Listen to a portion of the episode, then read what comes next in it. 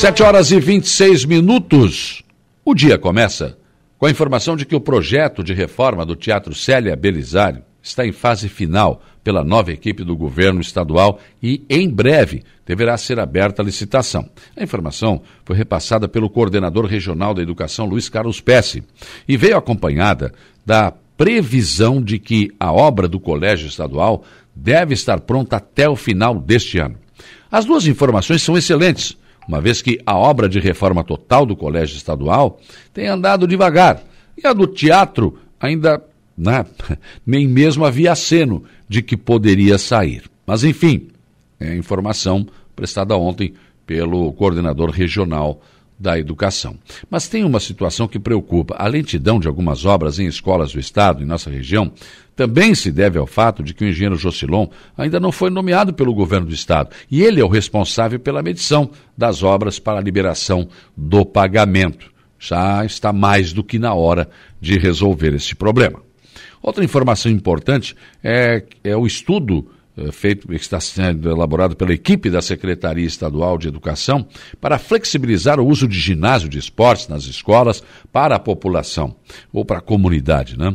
No entendimento dos atuais gestores da educação, a prática é salutar e ajuda a atrair a comunidade para dentro das escolas. Outra medida estudada é a liberação para que os alunos que desejarem possam levar suas merendas de casa, o que hoje não é permitido. Dados de ontem apontavam para a lotação total das UTIs do Hospital Infantil de Joinville. Os pacientes estão chegando ao hospital com contaminação pelo mosquito da dengue e com problemas respiratórios. Os dados da secretaria ainda apontam para uma média de 56 novos casos de dengue por dia aqui no estado. Situação continua, na verdade, preocupando a secretária de Saúde Carmen Zanotto e o governo do estado como um todo. Prefeito César César esteve ontem com o secretário de Planejamento Emerson Almeida fazendo uma vistoria na Arena Poliesportiva que finalmente será inaugurada no sábado. Você que está na live aí, né, pode acompanhar imagens do que foi feito ontem nesta vistoria. O prefeito gostou do que viu mas ainda chamou atenção para alguns detalhes. Na noite de ontem, a iluminação passou por um teste e recebeu alguns ajustes. A arena é dotada de, elevador para acesso às cabines de imprensa e conta com um pavilhão com capacidade para mais de 3.500 pessoas, confortavelmente sentadas. A pista de atletismo ainda está sendo preparada, vai ter melhoramentos ainda. Agora, como tem bastante espaço do lado posterior ao pavilhão, ainda estão previstos equipamentos para a prática do skate, de motocross, entre outras atividades que serão possíveis. Por isso o nome de Arena poliesportiva e não simplesmente um estádio de futebol. A inauguração será parte integrante das comemorações dos 143 anos de Araranguá e será num jogo entre os veteranos do AEC e do Figueirense, revivendo a final da Copa Santa Catarina, em que o AEC se sagrou campeão. O jogo será no sábado à tarde. Mas as comemorações do aniversário de Araranguá não serão apenas neste final de semana. Ainda está no calendário o evento de moda e estilismo, que acontecerá na sequência. Assim, no portal da transparência da Prefeitura, os gastos previstos para o evento também são integrantes, estão integrados, claro, ao aniversário da cidade, porque faz parte da programação que, repito, não será somente neste final de semana. Uma denúncia levou a fiscalização a uma sala de vacinas de propriedade particular. A denúncia que acabou sendo confirmada era de que estavam aplicando vacinas com a data de validade vencida. O caso é grave, foi comprovado, e agora os responsáveis terão que responder pelo ato ilícito.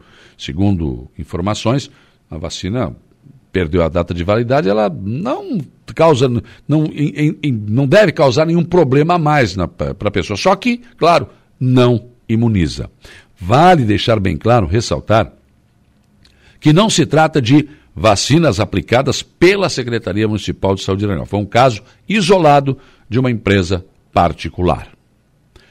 E a DIC de Araranguá lançou ontem uma nota em que alerta para vários golpes que continuam sendo aplicados em Araranguá, Arroio do Silva e Maracajá e tem se intensificado. Aqui na região. Segundo o delegado Jair Pereira Duarte, são vários golpes em que pessoas desavisadas acabam caindo, o que resulta, claro, em prejuízo. Os registros de crimes têm se intensificado nos últimos meses, nesses três municípios, Araranguá, Rui de Silva e Maracajá, com vários inquéritos já instaurados para apuração.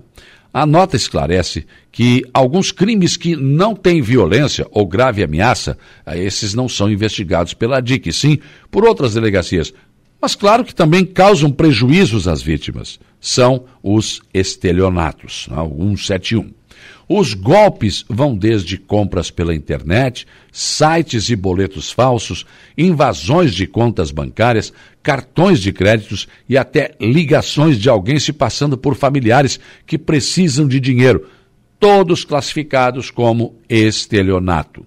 Mas existem ainda os casos mais graves quando os criminosos ameaçam as vítimas. Aí já é um outro tip, eh, já é uma outra tipificação de crime extorsão. Nestas situações, os golpes mais frequentes são iniciados com uma conversa de suposta adolescente com a vítima e nessas conversas acabam trocando fotografias íntimas. Nudes, né?